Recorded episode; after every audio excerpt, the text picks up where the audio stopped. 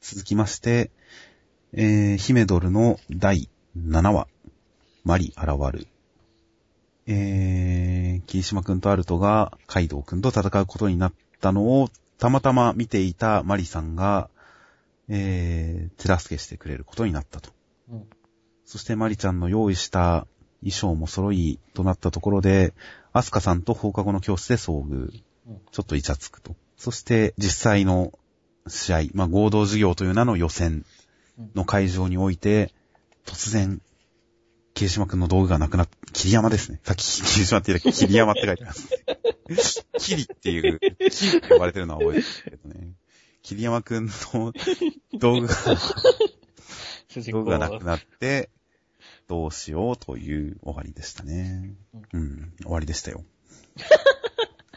うーん、どうですかね。こう、まあ流れとしては、この、まあその予選に関してはいはいはい。は、まあ正当な流れなんだけど、相変わらずこれじゃない感が してるんですけど、やっぱらえーじゃあまず僕の感想を言いましょうか。うんまあ、アスカさんが入ってきて、ハッとする表情がいいですね。うん そして、まあ、あれですよね、ちゃんと、ちゃんとジェラってもくれますからね。うんジェラシー持ってジェラってもくれますし、ちゃんと私も出たかったなって言って、ちゃんと頬を膨らませるという、頬を膨らませると。髪の毛とかもすごい、登場初期に比べたらしっかり書き込んだイラストになってますし。うんあと放課後の教室感をこのトーン、トーンがうまいですね、トーンが。放課後のちょっと夕暮れの教室感が出てますよ、ちゃんと。うん放課後の教室で二人きりで可愛いあの子と遭遇っていうのはシチュエーションとしてかなり点数高いですから。うんいやー、そしてこの一一つ机を挟んだ距離感うんでの語らい、ドキドキして。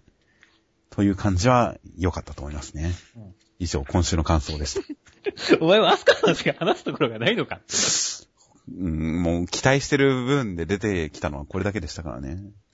そうなんまあ、これがさっきこれじゃないかって言ったのは、やっぱね、そういうラブコメ要素とかね、この、まあ、どちらかというと、この、まあ、桐山くんと、まあ、アルトちゃんの絡みとかの方も、もっとこう、ね、イチャイチャ的なところも見たかったんだけど、まあ、あるっちゃあるんだけど、それよりもベクトルが、あの、完全にこの走行戦コンテストの方に行っちゃってるし、はい。引きもそれ、そっち系のそのなんか妨害が来ましたみたいな方なんで。そうですね。まあ一番の、まあこれじゃない、ミスさんの言い方を借りならこれじゃない感は、この引きですよね。そう、この引きなんです そういう方向なんだっていうのは、期待も予想もしてなかったところですからね。よ。ちょっと違うかなっていうね。別になんか今週はマリスさん現れてマリスさん仲間に引き入れるくらいまででよかったんじゃねえかっていう。マリさん、マリさんも別になんか、唐突感すごいしね。唐突感すごいですし、ドラマも起こしてないですしね。何かがあるわけでもないしねって。まだ何にも仕事はしてないですね、マリさんは。舞台装置でしかないですよ、まだ。そうそう、服作っただけのその舞台装置、つまり、服作る人がいないから服作る人来ましたくらいの。まあ、今後なんかやりたいことがあるんでしょうけど、今週はまだ何にもやってない感じですね。キャラクター的に、うん、もう全然何も出てきてないし、まあ、まあこういうキャラって、あの、競技ダンス部へようこそっていう読み切りがあった時に、まあ僕も思い出しましたね。そう、似たようなキャラがいたので、逆にもうそれで、なんか役割が分かってるから、まあ読めるけど、ねえ、その、このビジュアルに対してのその、キャラクターの深みというか、オチとかも全然落ちてないし、はい。部屋を開けて想像通りの部屋だって、全然落ちてないじゃないですか。そうですね。っていうところが非常に残念なんだよねっていう。だから、うんまあ、俺がさっきその、ね、マリさん仲間に引き入れるところくらいまででいいんじゃないのって言ったのは、マリさんのキャラはもっと深めるべきだと思ったし、はい。うん。うん。まあ、ねマリさんは今回、うん、顔見せに終わった感はありますよね。マリさん現るっていう回なのに、そんなに印象に残らないっていう。のはちょっと悲しいかなっていう。そうですね。ところなんですよね。だからもっとね、こういう、ね、アスカさんとイチャイチャしてるところみたいな、イチャイチャをこう、積み上げていく段階で、この、できたとか、何か違うとかって、こう、も、こんなおざなりじゃなくて、もっとしっかりねっていう。やってもよかったんじゃないのかなと。例えば、まあ、っていうか、アスカさん、今回のエピソード本当に絡まないつもりかよってちょっと思いますけどね。まさかこれだけじゃないよなっていう。そうそう。下手したら、連載中、これだけじゃん。そうだよ。まあまあまあまあまあ。だいたいい一緒は、だいたい一緒合わせくらいするだろう、切る前に。やる前に。で、そこでこう、主人公がなんか反応を見せるとかさ、はいはい。なんかちょっとさ、エロい、ね、こう何、ちょっと着替えていたところで覗いちゃうとか、なんかあるでしょっていう。恥ずかしくって見せらんないみたいなのとか。そうそうそう。そういう赤面表情が見たいんですよ。にもかかわらずそこら辺がないので。ラブコメをメインに据えてる気がないんですかねこの漫画は。あくまで美容師としての成長を描きたいんですかねそう、少なくとも今はそうなっちゃってるんだよねっていう。いやまあ僕は、アスカさんが出てくるたんびに、あ、アスカさん出てきた可愛いって言って、喜ぶだけですから。それ、もう見限ってるじゃないですか。いやいやいや、うん基本的に漫画は褒めるスタンスですから、このポッドキャストは。そうです。まあ、さっきのナルトとかも結構ひどいもんでしたけど。いやでも、まあまあまあまあ、基本、褒める方向で喋りますから。喋りますから。アスカさんはいいなと。いや、でもまだ挽回の余地は全然ありますよ。そうですよ。突然アスカさんが道具を持って現れるかもしれませんからね。桐山くん、道具よって言って。まあ、その方向性はちょっと面白いけどさ。いきなり窓から現れて、ドーンってなんかハサミとか投げてきたら。そこんなこともあろうかと。まあ、まあ、うーん、来週どうなることやら。まあ、アスカさんの再登場に期待してますよ、僕は。うんまあ、このほんとコソ泥も全然伏線がないのでね。確かにびっくりしましたね。今のところ恨み買うような様子ないせないですからね。まあ、カイドウくんがこれやったらもう、アホやみたいな話だしねっていう。ささすがにそれはないからね。ないでしょうからね。ではまあ、続きまして。続きまして。銀河パトロールジャコ第10回。うん。銀河パトロールの栄光。ジャコが大森と協力してロケットからタイツと船長を救出。そしてロケットも港、都に落ちないように、えー、遠くに蹴飛ばし、光線で爆破。無事に都は救われました。上位も救われました。もうみんな救われました。さすがエリート。警察の人たちもちゃんと分かってくれて、大変礼儀を持ってもてなしてくれました。そして、警察の人たちは、ロボット、ジャコのことを大森博士の作ったロボットだと思って納得して、で、そんなのが悪い奴に知られたら大変ですからね、と言って、秘密にしますと言って、島のことも何とかします。問題は全部任せてください。解決します。オールグリーンです。すべて大丈夫。問題なくてと、帰っていきます。そして、えー、まあ、タイツと、ジャコと大森でカレーを食べて、夕食の団らん。警察に要求した通りに、名前、おめんまんというダサい名前も改めて、スーパーエリートと改めてくれたと、やった頼んだ通りにしてくれた、やったそして、似顔絵も言った通り書き直してくれた変わってない絶滅してやる終わりという。いやー、面白かったですね。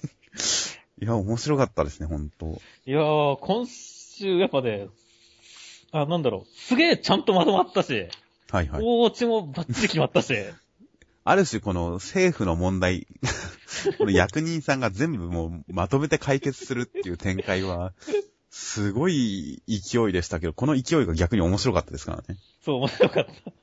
このロボットと勘違いしたところからの、その、畳みかけるような、本当にすごいよねっていう。本当ですよ、もう。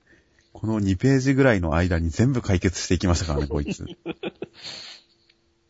でもさすがスーパーエリートです。人徳もあるんですよ。いや、本当ですよ。ゆるい世界観だから、これ、この決着に全く違和感ないからね。そうですね。今までもこんな感じでしたからね。いや、でも面白かったですよ。いや、面白かったですよ。いやーもうすげえ綺麗にまとまったわーっつって言って。で、こう、で、都の方も相変わらず平常運転だしっていう。はいはいはい。メカデザインとかもやっぱり相変わらずいいですしね。うん宇宙安全生姜神社っていうお札が船内に貼ってあったりとか。そこ確かにちょっと俺も 面白かったね。こうやっぱりこういう細かいところというかね、はいいいね。このジャコが助けに入った瞬間の、ヤッホーって、うん。ジャコ絶対に生きてくれるって信じたぞって、これもちょっといいシーンですよね。普通に上がりますもんね、これ読んでて。テンション上がるね、これ。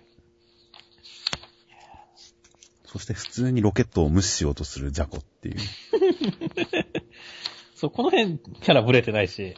はい。で、で、本当にちょこっと言っただけですぐ 気を変えるっていう。と、かっこいいですね、アクションはちゃんと。うん。アクションちゃんとかっこいいし。その後のね、こう、望遠鏡で見てるリアクションとかね。ゆるいなぁ。いいですよね。スーパーエリート。最終回でも、まあ最終回じゃないですけど、うん。最後もちゃんと決めてくれましたからね。スーパーエリートポーズで。そう。ロケット落ちてきたのに、なんだでかい音って済ませるこの、野球部というか、の人たちのこのゆるさ、すごいね。ゆるいです。ね。そして、まあ、あれですね、一家団らんのいい感じの空気の中、スーパーエリートの似顔絵。さらになぜか無実にもかかわらず訂正された似顔絵が発表されました。無実にもかかわらず。すごい仕事してるよね、この片腕さんだったら。本当ですよね。こちらの似顔絵が訂正された思いもあなたにスーパーエリートさんです。これでもよく見ると細部細部はすごい、よく修正されてるんですよね。近づいてはいるね。耳も髪の毛もうん肩パーツもすごい似てるんですけど、そうそうそう。近づいたんだけど。あとは眉毛と襟が問題ですかね。大きくは。そうだねあとなんで必ず横長にするんだ 目が悪いのもね、やっぱ。鼻がリアルなのがやっぱいけないのかなと思うね。でもまあ言うほど似てなくはないですからね。こそうそう。れはちょっとジャコの自意識過剰ですよ、ここは。これで納得するべきですよ、ジャコは。いやー、だからこのね、最後のオチ良かったし、ちゃんとこうラストページ良かったね。そうですね。地球をバックにというかね。大森さんももう、本当仲いいですね、ジャコと。ちょっとなんか仲いいね。いやー、もうだから本当にだからまあ10プラス1、10回目でこれでちゃんと落ちたし、そうですね。なんかもう、ああじゃあこう終わったわーっつって言って。次号伝説のあのキャラがクライマックスって書いてありますから、まあ、やっぱ悟空が出るんですかね。悟空が出るんでしょう。まあ、さっきも西の都の太一ちゃんだからね。はい。まあ、あと、どう関わるかなとちょっと思いますけど、やっぱり記憶喪失をジャコが関わるんですかね。悟空の記憶喪失。どうなんだろうね。元の漫画だとドラゴンボールだとこ子供の頃に事故でだったかから、崖から落ちてかなんかで、あんまりこう、意味ありげなことは言ってないんですよね。そうだね。悟空が子供の頃手のつけられない暴れん坊だったけど、なんか事故で頭を強く打って以来、おとなしくなった。うん。そこに関わるのかもしれないですね。というか、まあ関わるのかなと思って読んでるんですけど。まあ、あ伝説のあのキャラがって出てくるくらいだから、まあ、関わるとは思いますけどね。悟空でしょうね。まあ、悟空でしょ。まあ、DB-2 だし、今日、今回のね。TV-2 ですからね。まあ来週も楽しみですよ。ジャコ、いい連載でしたよ、ほんと。いや、ジャコ面白かったですね。面白かったですよ、ほんと。と鳥山明先生の雰囲気を堪能できてるし。いや、その上でやっぱドラゴンボール以降にあったいろんな短期集中連載とかの中で比べてもやっぱジャコ一番面白かったと思いますよ。うん。一番面白いです。ほんと鳥山明版風立ちぬって言っていいと思いますよ、これは。まあ、ペン入れ、自分でペン入れする連載はラストだっていう表明をしてますから。うん。まあ、宮崎駿でいうとこの長編小説、長編映画はララストっていうことですからね。そうですね、その感じで。えー、まあ続いて、ソウルキャッチャーズで、ジャンプコミック一巻重版記念。うんよかったですよ、重版が出る。重版が出ないっていうのはもう、ダラスベリってことですからね。名演ジャーナルっていうのが載ってますね。ここで、魅力的なキャラクターたち、ついに全学期のパートリーダーの名前が判明っていううん。ついにみんなの名前が分かったらしいですよ。いやーやっと出ましたね。こんなにいたんですね。まあ、金井口亮。はいはい、トロンボーン。うん。コントラバスは下の名前不明ってどういうことなんですか？そう、名前が判明したのに下の名前不明って。投票戦をサボり危険。一言も発しておらず、どんな人か不明っていう。いや、もしかしたらなんか名前がすごいなんか、キラキラネームなのかもしれませんよ。もしくは、こう、存在感のなさを生かして影で支える幻のシックスメンなのかもしれないですね。コントラバス？いたってわからなかったコントラバスってそんな楽器だっけ？低音が低音がまるで意識されない形で入ってきてるすごいみたいな。もう、ファゴット、バスクラリネットがすでに忍者っていう説明を受けてるのに。さらにそこから隠れるんですか？忍者。まあ、あと今回は、このキャラクター紹介だと、こう、えーフラグが立ってる相手はハートマークがついてるというのがちょっと面白いですね。協力的な人にはハートマークがついてる。いやーちょっと面白いですね。なんか、ハートマークももう、好感度2つくらい、好感度差をつけてほしかったですね。ああにっこ、、りしてるとかね。さすがにそれはきっとなんか、もうファンの間でこう、議論が巻き起こっちゃうからやめたんじゃないですか。ああ、なるほどね。まあヒロイン争奪戦とかもあるからね。まあヒロイン今のところ一人しか出てきてないですけど、まだ。いやいや、まあ、昨日、先週もちょっと言ってたんですか、吹越さんはヒロイン昇格の可能性があるって言って。まあそれは全然ありますから、今後の第二のヒロインの登壇に期待はしてますけどね。で、本編の方に入りますと、上根くんが、吹越妹に宣戦布告、戸惑うかすみに対して、まあ楽しく音楽をやりたいと言ってるけど、本当に今も楽しいですかと。楽な方に逃げてるだけじゃ楽しくない。楽なのと楽しいのは違うと。自分も今まで逃げてたけど、関わるようになってきてから、すごい大変だったけど、楽しくなったと。だから積極的に関わった方が、逃げるのをやめた方が楽しいですと。いうことを訴え、カスミンの中にもちょっと何かが残り、うん。えー、翌日、カスミンと、上根くんと、えー、時坂くんで、楽しい、楽しいセッションを、うん。えー、すごい、笑いの絶えないセッションをして、楽しい音楽を見せつけると。で、当日、みんなで、戦装束に身を包み、うん。清掃して乗り込んでいき、3曲中の2曲目が上根くんの指揮ということで、1曲目は聴かずに上根くんは集中、もうとても緊張してるけど、その緊張をこらえ、俺は指揮者だからと。この人たちの心まで音を俺が導くんだと顔を上げ、そして指揮を始める。演奏が始まる。演奏が始まって、そして、吹越先輩に上根くんが指でこう、し指揮を、指揮を一言、うん。さよならをという指揮をするわけですよ。いやー、すごいね。もうなんだろうで。すよね。目は口ほどに物を言うではないよ。指揮は口。ほどに物を言うって。本当ですよね。その前のそのセッションの時も時坂もっと楽しもうっていうのを、だよ。あの、口で言うんじゃないんだよ。好きで出すんだよ。指だよ。指をスッてやったら伝わるんだよ。まあ、もっと楽しもうぐらいならまだ、まだこう、ほら、来いよ、みたいな、行こうぜ、みたいな、その程度のやニュアンスでいけそうな気はしますけど、さよならをですからね。これはね、すごいいい話なんですよ。はいはい。あの、さよならも意味はわかるんですけどね、これを、もう、式の文字で出すっていうところがね、非常にセンス溢れてるよねっていう。面白いですよね。面白いね。このちょっと文字が並んでないんですよね。今まで基本的に並んでるじゃないですか。並んでるね文字が。でもこのさよならをは、こう、あえてこう、ちょっとずらしてある感じの市場感、ポエミーな感じが。そしてカスミンのいい笑顔。妹にさよなら。今回ね、ソウルキャッチャーズ、話がね、すげえ早いんすよ。確かに。一気に、こう、この戦装束に身を変えて、しかも、天雷ウィンドウフェス、ね、一曲目がさっさと終わり、そうですね。見ていないっていう、その結果に関しては良かったも悪かったも言ってないですからね。そう言ってなく、しかも、この、足笛の踊りのところが、こう、ソニ楽の2曲目が2ページで終わってしまうっていうはいはいはい。ところも含めて、早いっていう。まあ確かに、そこをそんなに見たいかって言われたら、いや、わかるんですよ。そこはそんなに見たいか、時間かけてほしいところではないですからね。にしてもちょっと早すぎねえかっていう。ちょっと不安感が。個人的には3曲目も上根くんがやったりは、ああ、でもさすがに準備がいるから難しいですかね。いきなりは難しいでしょそうですよね。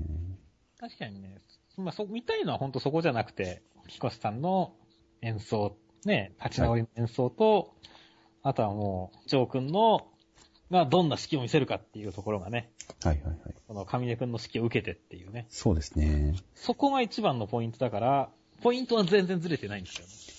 そうですね。個人的には3曲目も上根くんによってってほしいですけどね。やってほしいね。でも準備何もしないからね。周りの人たちが、そんな、だって式なんて楽譜を読み込んで準備をしていないと無理じゃないですかって言ったら、上根が、いや、一応、準備がやってましたみたいな ことを言い出したりとか。うんまあ、何はともあれ来週の2曲目ですよ、2曲目。彦士先輩がヒロインになれるかどうか。ヒロイン昇格できるかと。来週にかかってますからね。うん。あと、今週は先生がすごいかっこよかったですね。確かに、一コマですけど、すごい良かったですね。そうそう。この一コマで一気に締まったね。そうですね。うん。あとは好きにやりなさい。いい先生だね、本当に。い先生のキャラデザ、すごいいいなって今週思いましたよ、初めて。や、俺は前から思ってたんですよ。いい顔してるなって、先生。だから本当にね、あの、決め駒、決まってるねっていう、ちゃんと。はいはい。まあ、来週、個人的には演奏を終えた後も、吹越先輩には上根くんに抱きついて、オーラ先生と喧嘩してほしいですけどね。オーラさんと喧嘩してほしいですけどね。いやーでも確かにそれくらいはしてほしいね、確かに。上根くんがバーってやって。うん私楽しさを思い出したの、あなたのおかげでくらいのこと言ってね。そうですね。今週もただテンション高くて面白かったですよ。はい。それでは、えー、続きまして、こち亀の夏コンサートのお話。えー、まあ、昔の有名なバンドが再結成をする、そのチケットを、えー、勘吉のりょうさんのおじいちゃんの勘兵衛が売ってるということで、勘兵衛のところにチケットを取りに行くと、そこでいろいろとその最近の再結成ブームなどに関する裏話が聞けるという話ですね。まあ、いろいろと小ネタがあり、まあ一個一個説明するのもあれですからね。うん小ネタがあり、で、最終的にはまあ、演奏できるメンバーがいないバンドに関しては、バンドロイドというロボットでやるんだ。バンドロイドの方が逆に人気が出ちゃったっていうオチですね。ここのこち亀の、まあ、いつうんちくネタから、こう、オリジナルネタへのジャンプの仕方は、はい。相変わらずすごいね、すごいねっていう。そうですね。うん、こち亀でいつも思うんですけど、うんこち亀のオタク文化の描写をするときのイラストって、なんか、的を外してる気がいつもしませんか？的を外してるっていうのは。ありそうじゃないというか、うんリアリティがないというか、本物とは違う。うん嘘くさい。まあ、アシスタントのセンスですよ。まあなんか有名らしいですけどね、その何々さんっていうアシスタントが、そのオタク系の絵を描いてるっていうのは有名な話らしいんですけど、なんかこのバンドロイドのデザインに関しても違うよなっていう。まあ、違うですね。実際にこういうものが出たら実際は全然違うデザインだろうなっていうのと、全体から漂う嘘くささっていうのはちょっと感じちゃうんですよね。まあでもそこは、ある種狙ってるところでもあると思うんだけどね。でも僕はこち、こち亀のこれ系の絵はちょっと苦手なんですよね、出てくると。うん。ちょっと冷めちゃうんですよね、読んでると。ああ。なるほどね。いや、でも、はい。今週はこの元のメンバーがな、結成時メンバーが一人も残っていないバンドをやるっていうのがね。それ、どうなのよっていう。実際そういうバンド、うん、実際には、まあ、もう記念館レベルだよねっていう。まあそうですよね。老人形にやらせるレベルですよね。そうそうそう。なんとか記念館のオブジェみたいなノリですよ。どっちかっていうとやっぱ前半のうんちくの話の方が面白かったですね。まあ、うんちく話はね、ちょっと面白かったね。会場は狭い、狭い会場にする。空席は開けない。まあそうですよね。同じメンツが3日間行くとか。 in ラスベガスや in ハワイを同じメンツの固定客が1ケースもあったっていう。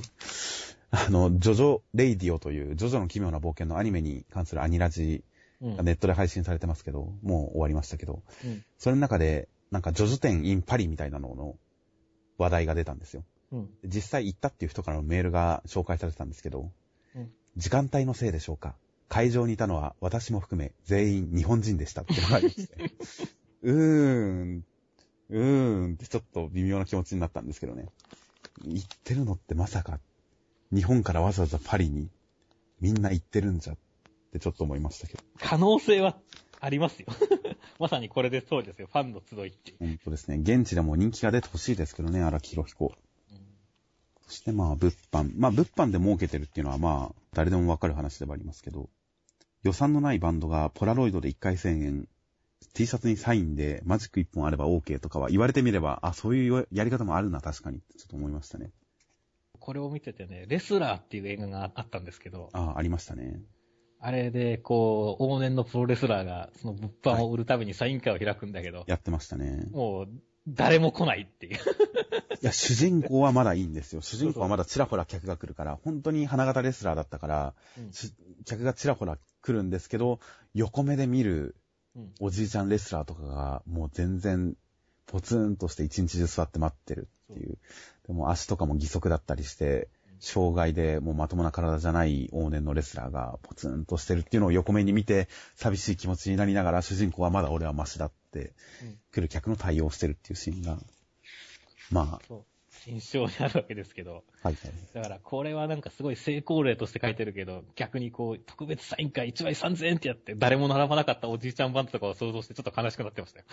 ああ、いやまあ、そうでしょうね。待ちの時間は長いと思いますよ、大体のところでも。プロレスとか見に行っても、こう、ポラロイドとかやっぱりやってますけど、そうそうみんな並びはしないですからね。みんなこう、今撮影会やってます、サインつきます、握手できます声かけて、こう、何人かちょっと寄っていくかなぐらいの感じですから、そうなんだよね。まあちょっと哀愁は漂っちゃいますけど、まあそれでもやっていけるラインに達してたらそれではそれでいいんでしょうけどね。そうなんですよね。すいません。締めっぽい話になってしまってすいません。いや でもやっぱ、そ、そっちをそ想像しちゃったんですよ。ーでもまあこっち亀の紙面上においてはそれなりにカラッと明るくやってますからね。うん。この駆け出しのバンドが、普通新人バンドがそこからスタートしていくんじゃ。いや、そこリターンなのだ。近頃は母校の学園祭まで行くバンドもある。どんどん戻っているって、こう、ギャグとしてカラッと言ってますからね。これもやっぱりディテールを想像すると悲しい話ではあるんですけど、多少は。うん。どんどん新人のような仕事をしていくっていう。でも、まあ、紙面上では明るく喋ってますから。まあ、ギャグです、ギャグ。そうまあ、その辺はこっち亀うまいですよね。そうですね。いや、そしてバンドロイドは、まあ、そのうちできるんじゃないですかね。うーん、まあ、技術的には可能ですよね、全然。もう初音ミクがあれだけ売れてるわけですし。そうですね。まあ、正直、人間のボーカルとか人間の演奏に合わせて楽曲を演奏する機会っていうのはもうすでにあるわけですよ。うんあとは楽器の生音をそれで実際機械に出させるっていうのは多分まだそんなにない気がするんで、明和電機とかがまあやってますけど、そういうロボットを。うん。だからまあ技術的にはあとワンステップで、ただやっぱり需要がないでしょうね。普通に打ち込みの音声データで再生するっていうのは需要があるから今あるんですけど、うん。わざわざそれを楽器の生音にするっていうところまで行くと多分需要はないでしょうね。そうだね。だからまあ、なかなか技術的には可能でも、バンバンドロイドはないかなと。まあ現実はだからあれですよ。立体スクリーンに、ミクが歌ってる後ろに、あの、鏡の姉妹とかを、兄弟とかを、後ろに映して、その演奏してる姿に合わせて音を鳴らすとかそういう感じですね。もう、うん。生音ではなく、映像と音、分離する感じで。まあ、そんなまあ感じ。そうだね。現実的にはそんな感じですかね。続きまして、黒黒くの第8話。SNS、裏役所だよ、D という SNS において、千秋ちゃんが大人気、話題の新人に。そして、ここまでで減点した分を取り戻そうと真面目に授業を受けていると、何かこう、先生が、先生がチョークで生徒を狙撃し、うん。どんどん脱落させていってると。うん。で、千秋ちゃんを黒木さんが守ると。でそんなんじゃ、自分の身も守れないんじゃダメだ。黒木もさんも守ってたら、それじゃあ試験になんねえだろう。ということを言われるけれども、黒木さんはこれがうちのやり方だと。千秋は、事務系の部署を15も賜れぬスーパーエリートなんだ。俺は得意なやつをやる、お前はそれ以外をやるって。これ、それが俺たち裏魂役所のやり方だ、と言って、まあ、周りがハッとする。そこに先生が超巨大なチョークを投げつけながら、えー、問題を出す。と、その超巨大チョークを黒木さんが粉砕し、その後ろで千秋ちゃんが答えを答え、周りに驚かれると。驚嘆されると。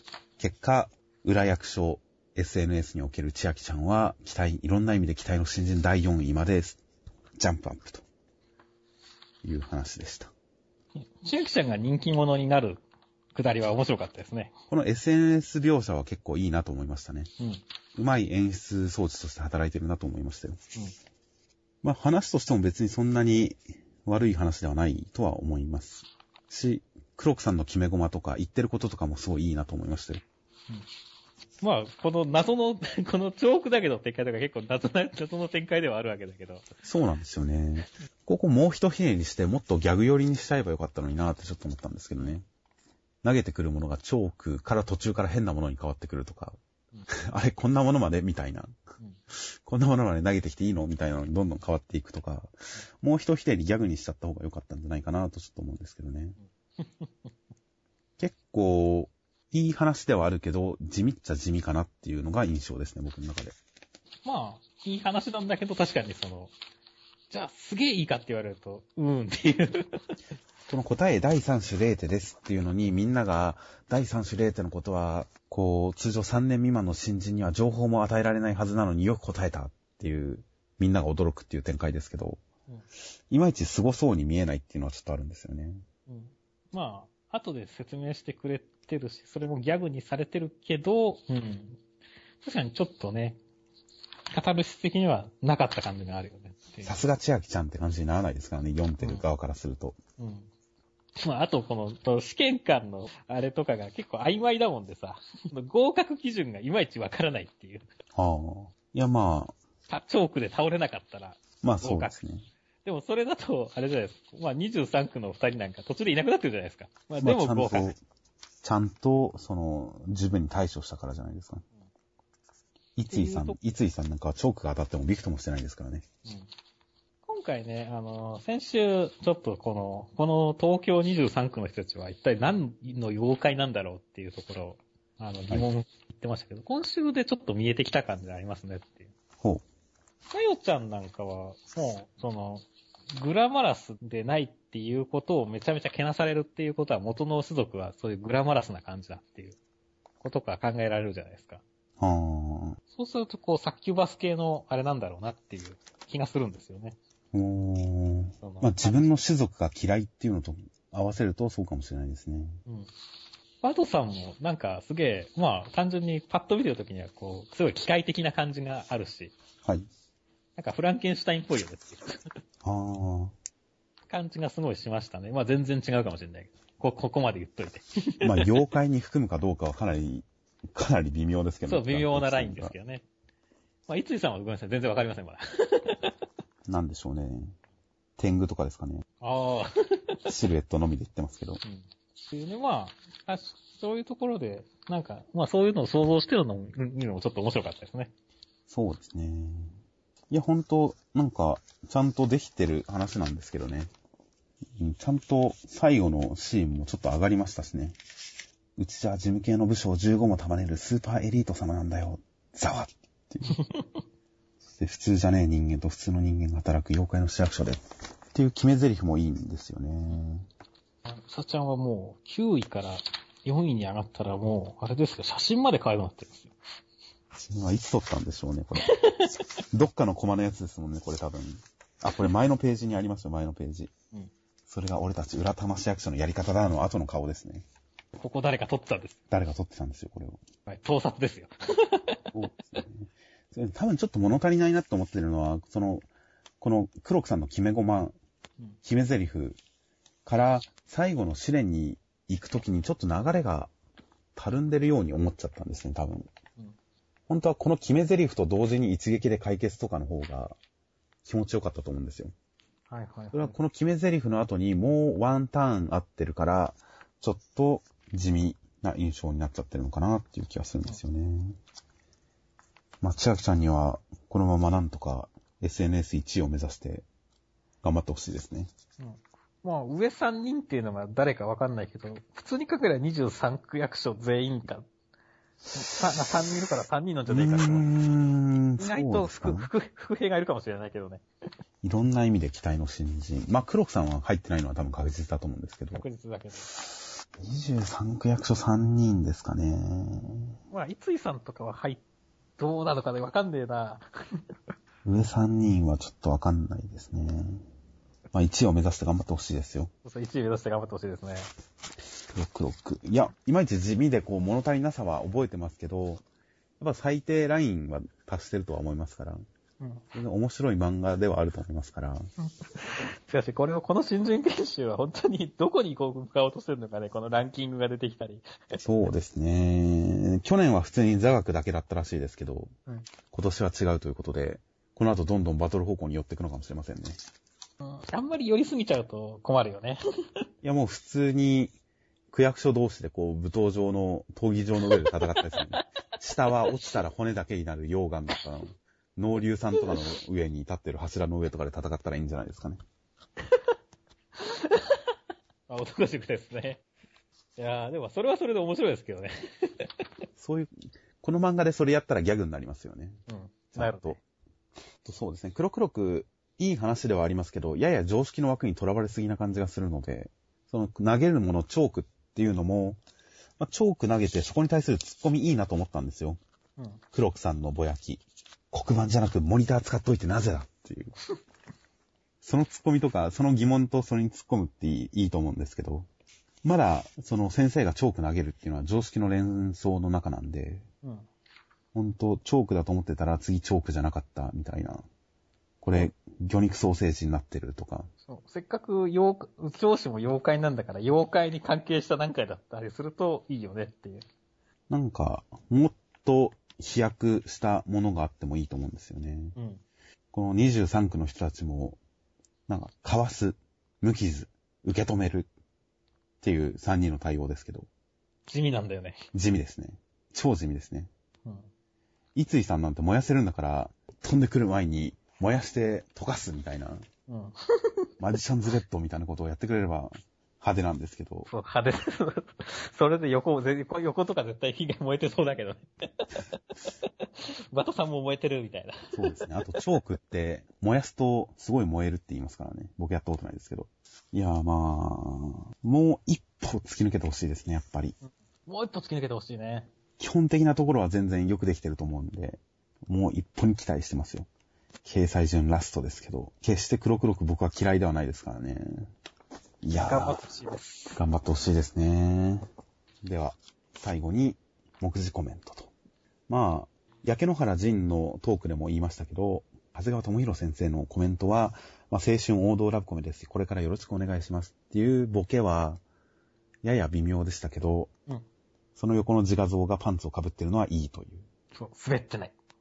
いいですね。このパンツ被ってる自画像。そう。と どんな真面目なことを言っても、パンツかぶってんじゃんっていうツッコミができる。そうですね。このイラストのまま決して変えることなく、長期連載になったら面白いですね。うん。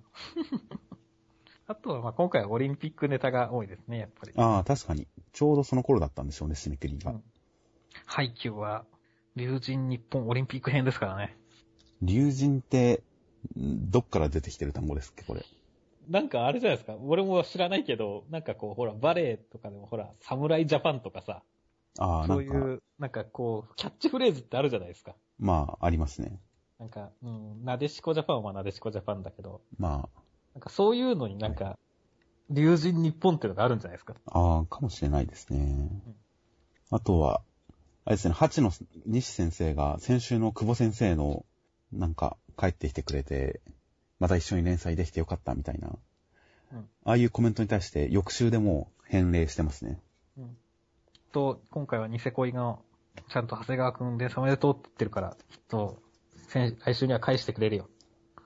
まあここはさすがに、あ、なんか、アシスタント関係がありそうですよね、この書き方は。いや、多分そうなんじゃないですかね。そうですね。